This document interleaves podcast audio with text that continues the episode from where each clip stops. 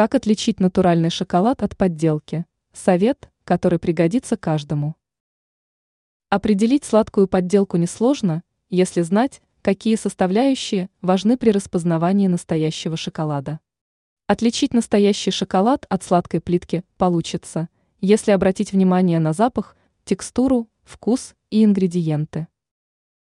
Запах и вкус. При рассмотрении особенностей шоколада первым делом нужно обратить внимание на его запах и вкус. Натуральному шоколаду свойственна уникальная и неповторимая пряная нота. Подделка может иметь неестественный и неприятный вкус. Текстура и внешний вид. Эти показатели могут служить индикаторами натурального шоколада. Качественный продукт обычно имеет гладкую, матово-блестящую текстуру, а не восковую и зернистую.